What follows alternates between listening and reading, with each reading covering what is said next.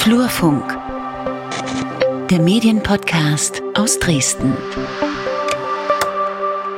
Lukas, schön dich Peter. zu hören. Wie geht's dir? Ja, Hallo, gut, herzlich willkommen. Hallo. Gut, wir sind wieder zusammengeschaltet per Video. Vielleicht irgendwann, guck mal, jetzt wird's warm draußen. Wenn es dann auch mal nicht so oft regnet, dann können wir vielleicht ja mal eine Draußenaufnahme machen. Wie wären das? Irgendwie auf der Großartig. Terrasse oder so. Und abends mit einem Bier. Ne, Ja. Ich habe also in Erinnerung, dass wir mal das Feedback bekommen haben, wir sollen öfter Bier trinken, weil es dann äh, unterhaltsamer wird. Hallo und herzlich willkommen, liebe Hörerinnen und Hörer, äh, zur neuesten Podcast Flurfunk äh, Folge. Ich zähle schon lange nicht mehr mit. Äh, wir sind irgendwo in den 70ern. Ende des Ende 70er. Oh, ich bin verflucht. Und äh, heute haben wir uns ein besonderes Thema rausgepickt, aber ich würde sagen, wir stellen uns wie immer erstmal kurz vor für Leute, die neu dazugekommen sind. Lukas, fang mal an.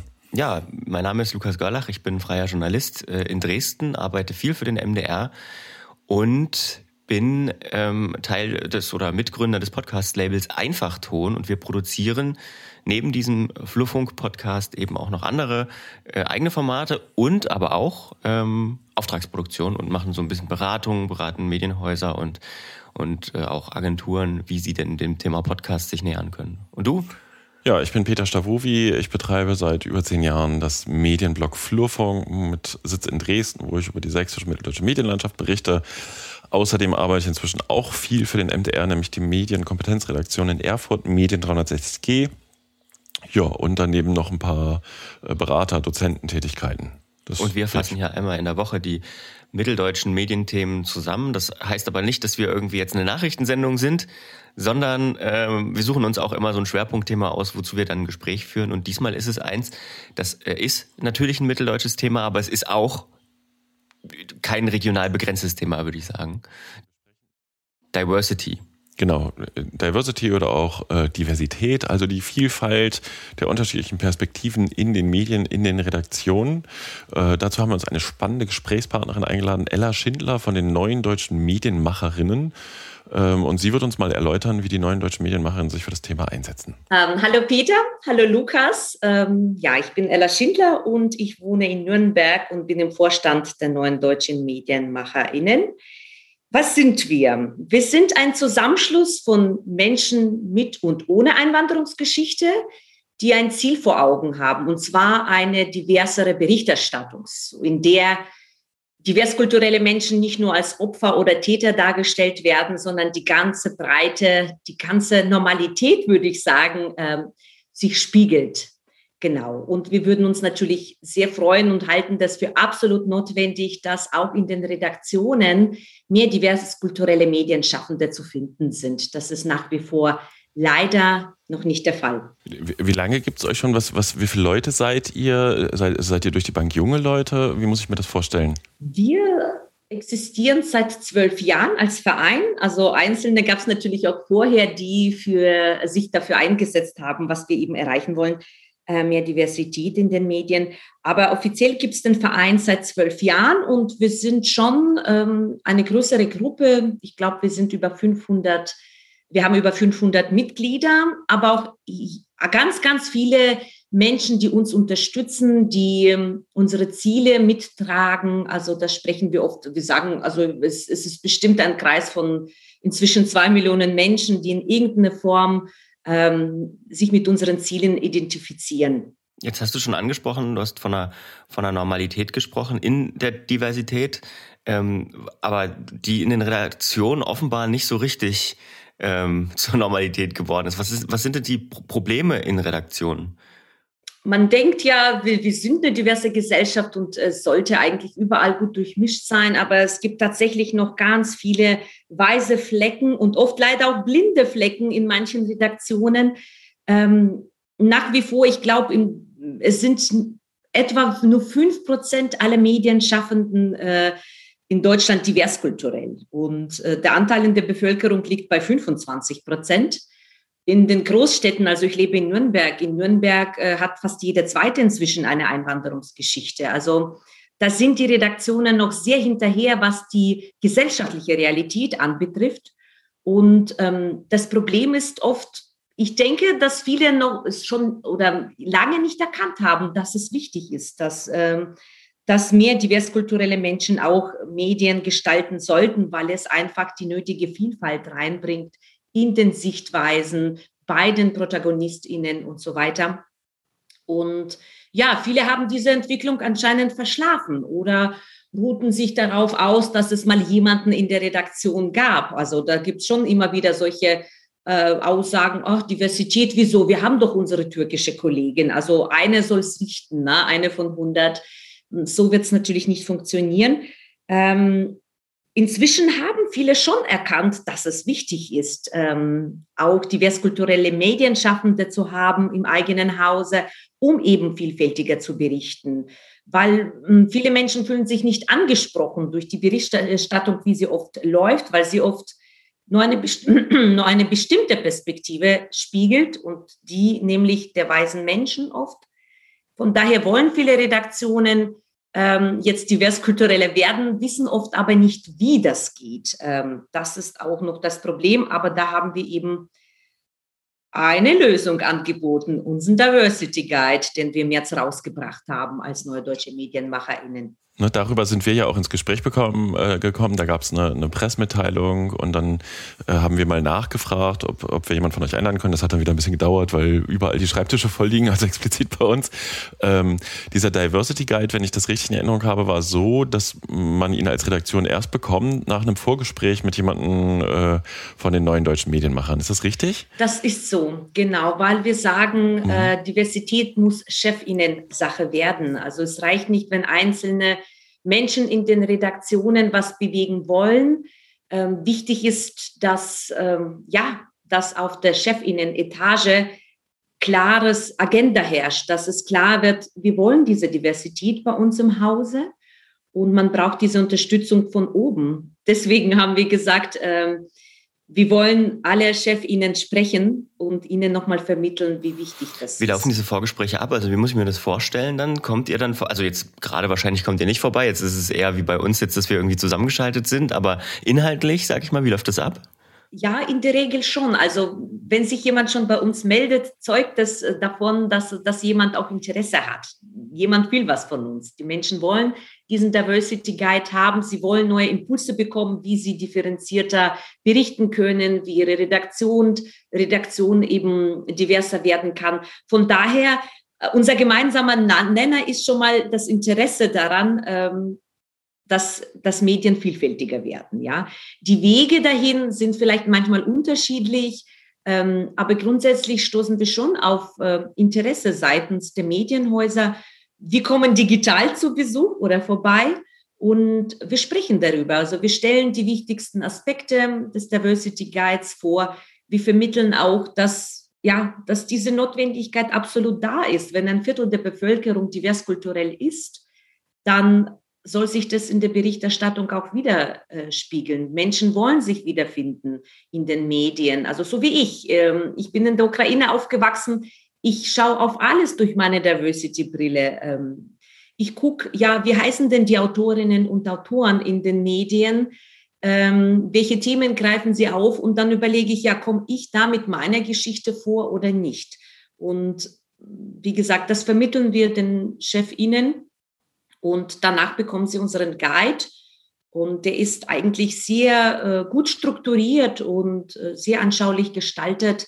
Und dann sind eben die Medienhäuser dran, Dinge umzusetzen. Wie, wie sind so die Re Reaktionen in den Medienhäusern? Rennt ihr offene Türen ein oder ist es eher schleppend, dass ihr eingeladen werdet? Nee, also wir haben ganz, ganz viele Anfragen. So viele, dass wir inzwischen äh, bis in den Sommer hinein, also eigentlich fast schon ausgebucht sind, müssen wir sagen. Also das freut uns sehr, dass äh, Deutschland im Jahr 2021 anscheinend schon zumindest in den Medienhäusern soweit ist zu, zu begreifen, Diversität ist absolute Notwendigkeit in den Medienhäusern.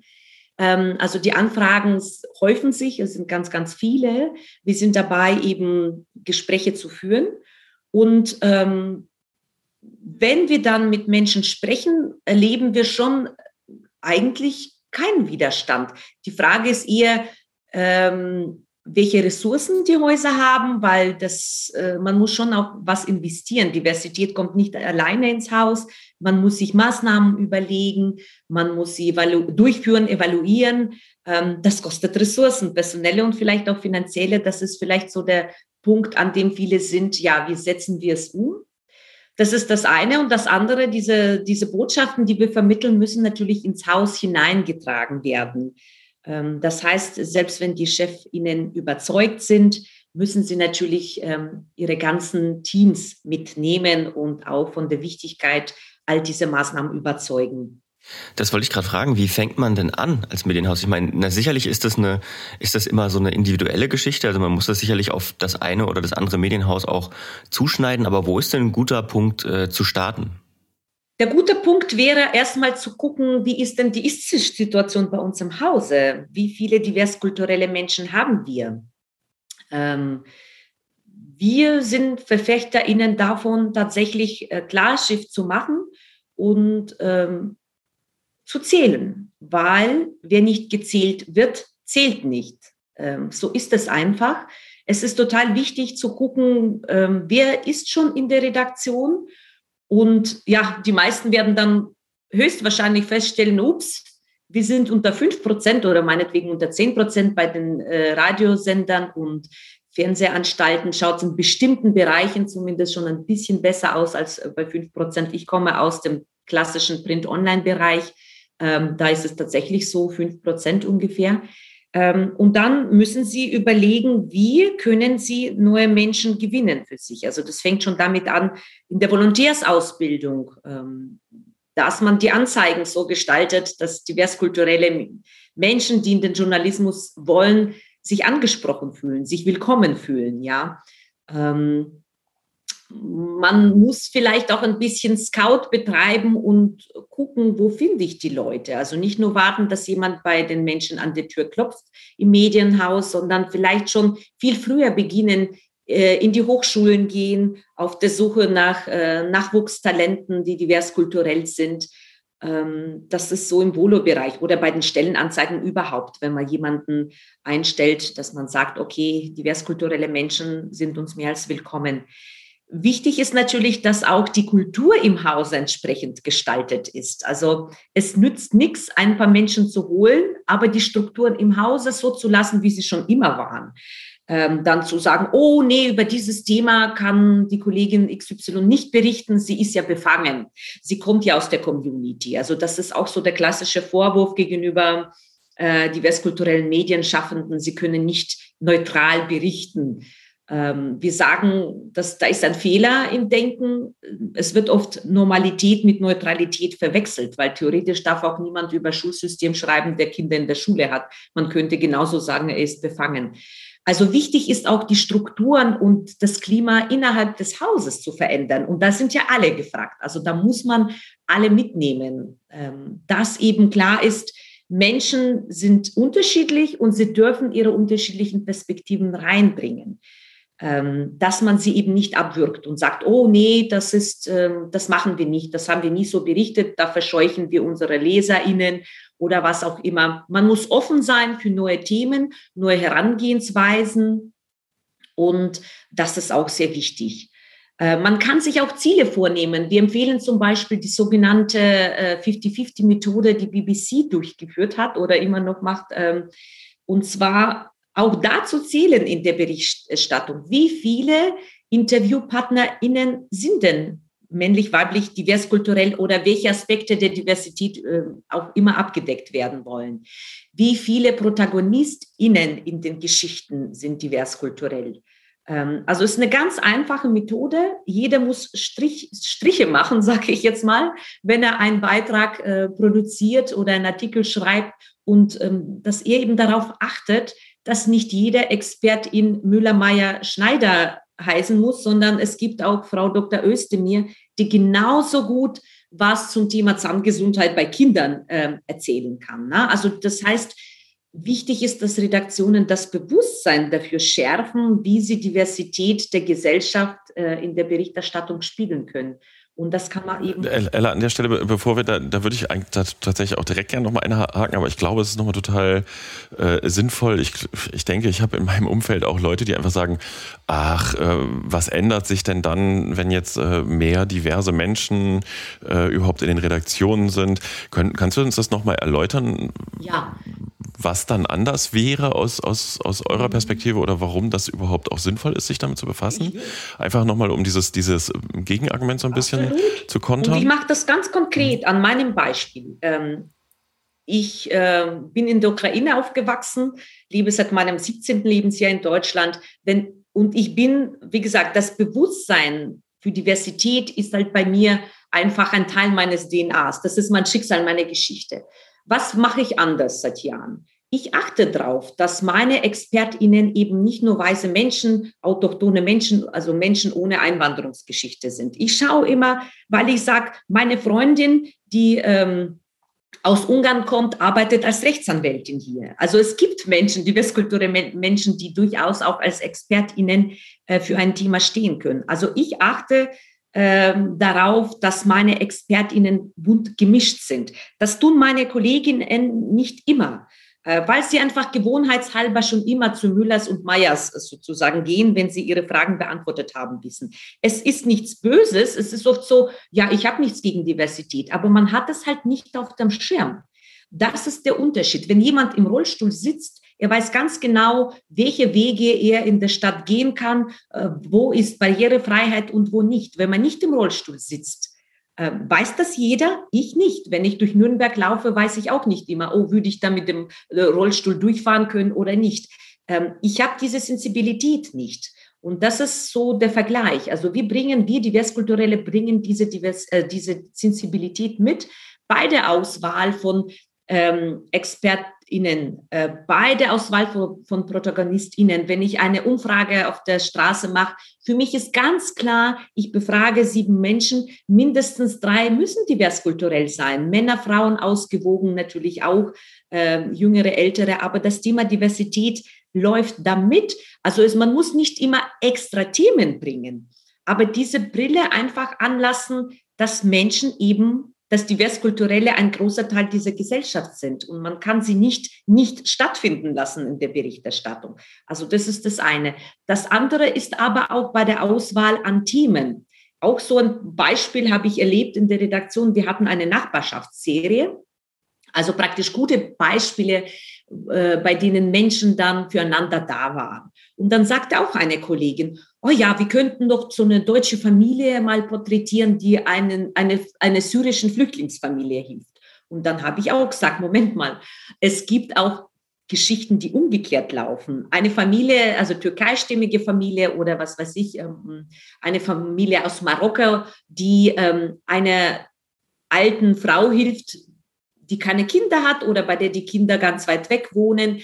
Das gibt's auch. Also nicht immer diese Sichtweise, oh, ja, wir berichten über Diversität, aber dann oft so, dass es halt, ähm, ja, entweder wird MigrantInnen geholfen oder manchmal machen sie Probleme in dieser Gesellschaft und dann berichtet man halt darüber. Ähm, dass da, da, das ist nicht die Realität. Es ist ein Teil der Realität, ganz klar.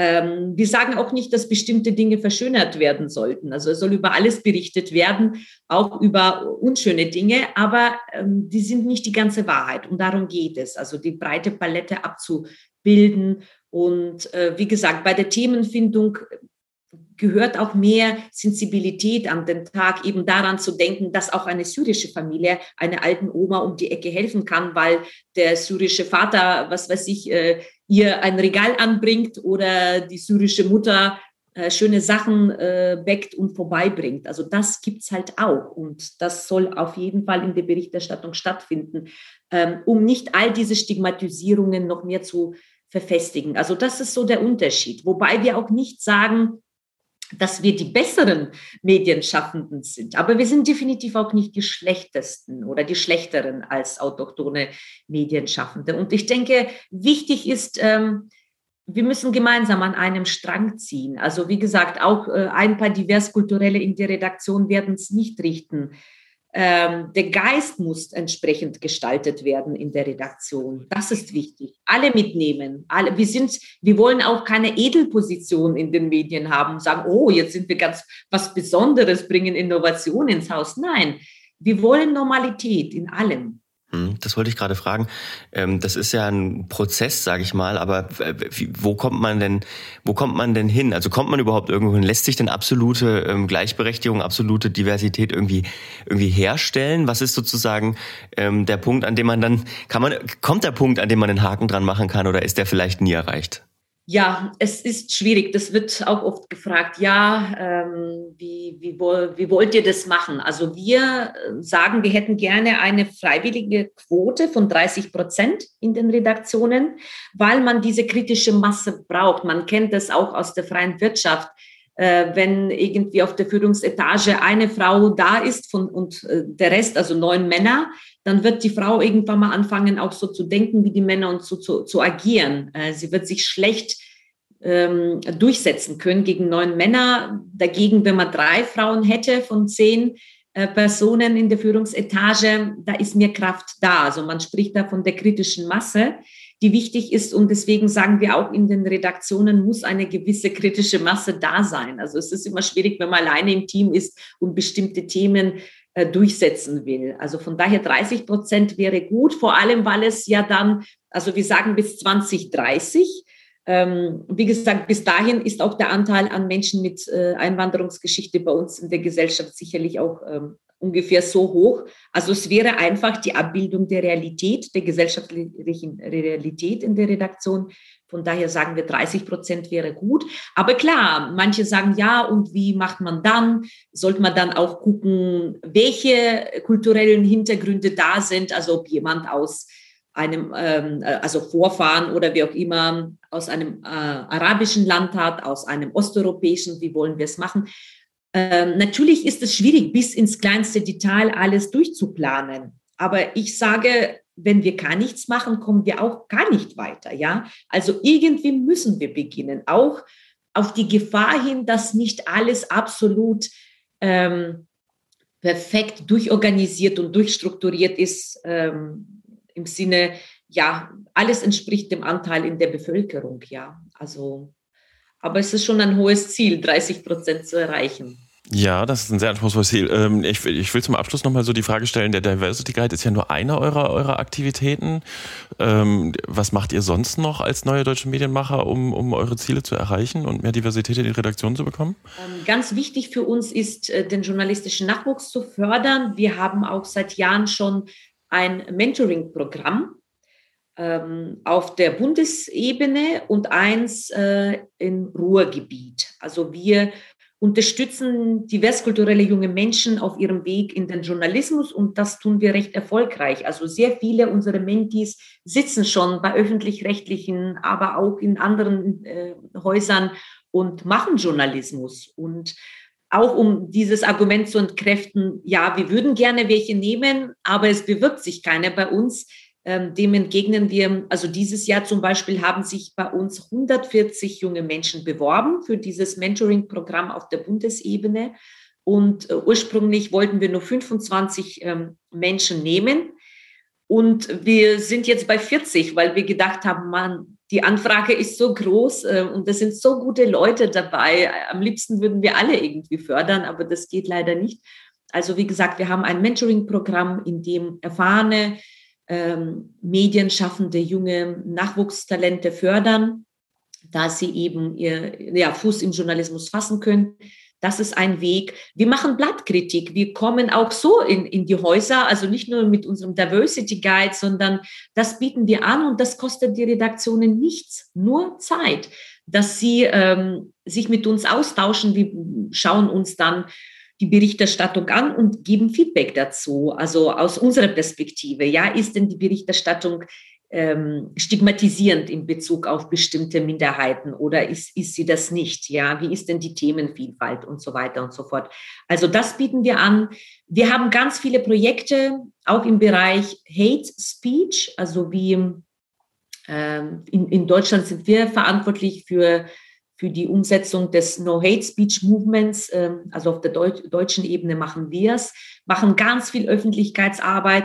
Auch hier, man muss einfach sagen, dass diverskulturelle Medienschaffende auch enorm von Hate Speech betroffen sind, weil sie nochmal diese zusätzliche Ebene bieten. Natürlich ähm, betrifft Hate Speech ganz viele Menschen, aber wenn jemand eben noch ähm, anders heißt, anders ausschaut, es ist nochmal eine zusätzliche Angriffsfläche und genau auf diesem Gebiet sind wir ganz stark unterwegs.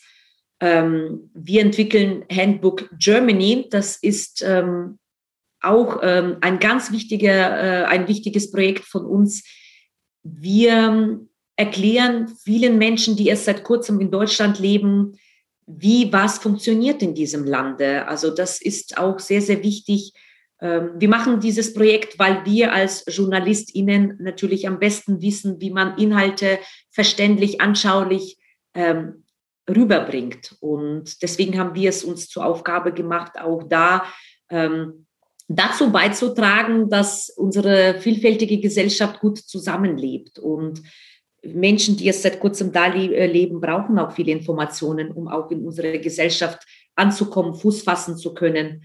Genau, das sind so unsere ähm, ja, größeren Projekte, sage ich jetzt mal. Wir haben Netzwerkgruppen in einzelnen Städten, die dann vor Ort auch aktiv sind und auch ähm, versuchen, Diversität zu fördern in den Medienhäusern oder die Normalität in der Gesellschaft zu spiegeln. Ja, das sind so die wichtigsten Sachen, die wir machen. Ella Schindler von den neuen deutschen MedienmacherInnen, vielen Dank, dass du uns äh, von euch erzählt hast und von eurer Arbeit. Sehr gerne. Danke für die Einladung. Und damit sind wir bei unserem, in Anführungsstrichen, Nachrichtenblock, worüber wir auch hätten sprechen können, da wo wir, äh, oder der Teil des Podcasts, in dem wir einfach schnell mal die Themen zusammenfassen, über die wir eben auch hätten sprechen können, die sich auch angeboten hätten als Thema oder eben einfach nur kurze Meldungen sind äh, und sich nicht als großes Thema. Ja, man muss dazu sagen, es gibt wahrscheinlich noch eine, eine viel, viel breitere Nachrichtenlage, aber äh, gewöhnlich reden wir über die Sachen, die sonst im Flurfunkblog noch erschienen ja. sind, beziehungsweise die uns aufgefallen sind. Ähm, und die erste Sache ist, äh, ich habe gestern noch eine Personalie äh, in den Blog geschoben. Patrick Ziop wird Senior PR-Berater bei Oberüberkaga. Das ist eine sehr große Agentur hier in Dresden am Platz. Und Patrick Ziop, ähm, meiner Meinung nach sollte man ihn kennen, wenn man in den Medien aktiv ist, hat bislang als stellvertretender Chefredakteur und Head of Digital Digital bei der Super Ilu, also superilu.de gearbeitet. Und das finde ich schon eine ziemlich äh, spannende Personalie. Ich denke, den trifft man dann jetzt öfter auf irgendwelchen Medienevents in Dresden und Umgebung. So, nächstes Thema. Das hatte ich dir, hatte ich dir geschickt. Genau, in unserem Chat. Weil das geisterte im, im Netz rum. Äh, äh, in, in Dänemark äh, machte das Radio von sich reden. Ich habe mir das gestern nochmal durchgelesen und ich verstehe ja nun kein Dänisch, aber ich finde es schon sehr schräg. Da ist eine äh, Journalistin in zur Reportage, zur Radioreportage in den Swinger Club gegangen, ne, darüber zu berichten, wie das jetzt ist mit der Wiedereröffnung. Und ähm, auf die Frage hin, irgendwie, wie das denn jetzt sei, sagte irgendjemand zu ihr, ja, mach doch mal mit. Und dann hat sie mitgemacht und das ist im Radio eindeutig zu hören. Und das mhm. ähm, hat mich, ich glaube, das geht gerade einmal um die ganze Welt, diese Meldung, oder ging dann vergangene Woche einmal um die Mail Welt. Äh, ein kalkulierter Tabubruch, sag ich mal. Ne, weil die, die Frage ja. ist, darf man das? Darf man dann so rangehen? Und ähm, also auch voller Körpereinsatz? Alter Schwede. nee, alter Däne. Ähm, ich habe dann nur gedacht. Ähm, Der war gut. es gab, es gab, es gab ja auch äh, Kritik von manchen Seiten, ne, das könnte man nicht machen. Und es nicht mal, nicht mal, nicht mal, dass es um die, um die Sache an sich ging, ne, sondern eher so, ja, man ist dann zu sehr drin und man macht sich vielleicht zu sehr gemein mit der Sache. Ich finde aber tatsächlich das gar nicht, weil ähm, weil ich meine, wenn, wenn man irgendwie eine Reportage aus der, was fällt mir, aus der, aus der Bäckerei macht, dann, dann bäckt man vielleicht auch ein Brot mit und lässt sich das zeigen und probiert dann auch mal. Ne, nur um jetzt mal einen schrägen Vergleich anzustellen, aber das, äh, da würde sich ja, niemand das ist das klassische Element. Ich hatte auch dazu gestern noch ein bisschen gelesen, der der der Ich-Reportage, der Erlebnisreportage. Man erlebt es selber mit und schreibt auf, was man erlebt hat. Ähm, es ist halt tatsächlich dieser volle Körpereinsatz ist wirklich ja ausgesprochen ungewöhnlich so und das ist, glaube ich, das, was für ja. Gesprächsstoff sorgt. Grundsätzlich. Aber doch besser, besser doch so, als nur vom Computer aus zu berichten und so zu tun, als wäre man da gewesen, oder? Ja, wie gesagt, kalkulierter Tabubruch, ne? weil es ja schon ein gesellschaftlicher, äh, also immer noch grenzwertig ist, ähm, so explizit, sage ich mal, über das Thema Sexualität zu berichten, dass man es dann auch noch gleich vorführt. Insofern ist die Frage, ob das notwendig ist, äh, und da bin ich halt, glaube ich, eher ein bisschen konservativ. Kann man machen, hätte ich im Programm nicht haben wollen, wenn ich verantwortlich gewesen wäre. Ich glaube, das kommt auch sehr auf die Anmutung des, also auf das Programm an und wie, was da sonst so zu hören ist. Ne? Ähm, ob das jetzt ein harter Bruch ähm, des Programms ist oder ob das sowieso schon so offen ist, dass man, dass man das irgendwie, ja, als, als Hörerin, als Hörer irgendwie, dass man da gut mit umgehen kann, denke ich, weil es ist ja mal eine Sache, will man das auch im Alltag irgendwie hören. Ja, das ist wahr. Drauf an. Kann man sich mal, kann man mal reinhören, wenn man es hören will. Bei uns in den Shownotes ist der Link äh, zu einem, zumindest einem, einem Artikel und da gibt es diesen Tweet ähm, von dem Radio. Haben doch tatsächlich alle schon, schon äh, gehört, gibt es doch zu. Ja. So, äh, letzte Meldung in dieser Episode, zumindest was den Flurfunk-Podcast angeht. Äh, das ist eigentlich keine Meldung, die irgendwie mit Mitteldeutschland groß zu tun hat, aber so eine Art Follow-up-Meldung für uns, weil wir das Thema ausführlichst behandelt haben. Ähm, der Bayerische Rundfunk stellt Matuschke-Radiosendung ein, Bayern 3. Das ist diese, diese äh, Sendung, die am Abend irgendwie lief im Radio und ähm, von sich reden gemacht hat, ähm, weil der Moderator die Band BTS, die südkoreanische Band BTS, rassistisch beleidigt hat im Zusammenhang mit Corona. Da haben wir lange drüber gesprochen, haben wir zwei Folgen dazu gemacht, eine über Shitstorms und dann noch eine über den Vorfall an sich äh, mit, mit ähm, antiasiatischem Rassismus. Und deswegen wollten wir einfach jetzt sozusagen das, das mal abrunden und, und, und sagen, da ist jetzt noch was mhm. passiert. Genau, ne, er ist quasi mit der Sendung abgesetzt. Ich glaube, es bleibt noch als Podcast oder so mit dabei. Ähm, mhm. äh, aber spannend ähm, und vielleicht auch gar, gar nicht so falsch, ne, dass es da dann nochmal Gespräche gab und im Zweifel Konsequenzen, wenn da keine Einsicht besteht. Muss man halt einfach auch mal so sagen. Mhm. Ne? Ja, Gut. das war's. Jetzt kommt noch die Wettervorhersage und das Horoskop. Äh, das sind wir durch für heute. Ja. Ähm, Sehr gut. Kann sich jeder selber ausdenken. Dann, ja. Denkt, denkt euch selber aus. Äh, bis zur nächsten Woche, bis zum nächsten Mal. Ähm, habt viel Spaß, genießt das schöne Wetter, wenn es denn schön Auf ist. Auf Wiederhören. Tschüss. Tschüss. Eine Einfachtonproduktion 2021. Jetzt hätte ich fast aufgelegt. Ja, ich auch. Weil wir Tschüss gesagt ich haben. drücke mal Stopp auf der Aufnahme. Ja, ich auch. Warte. Ja, bupp.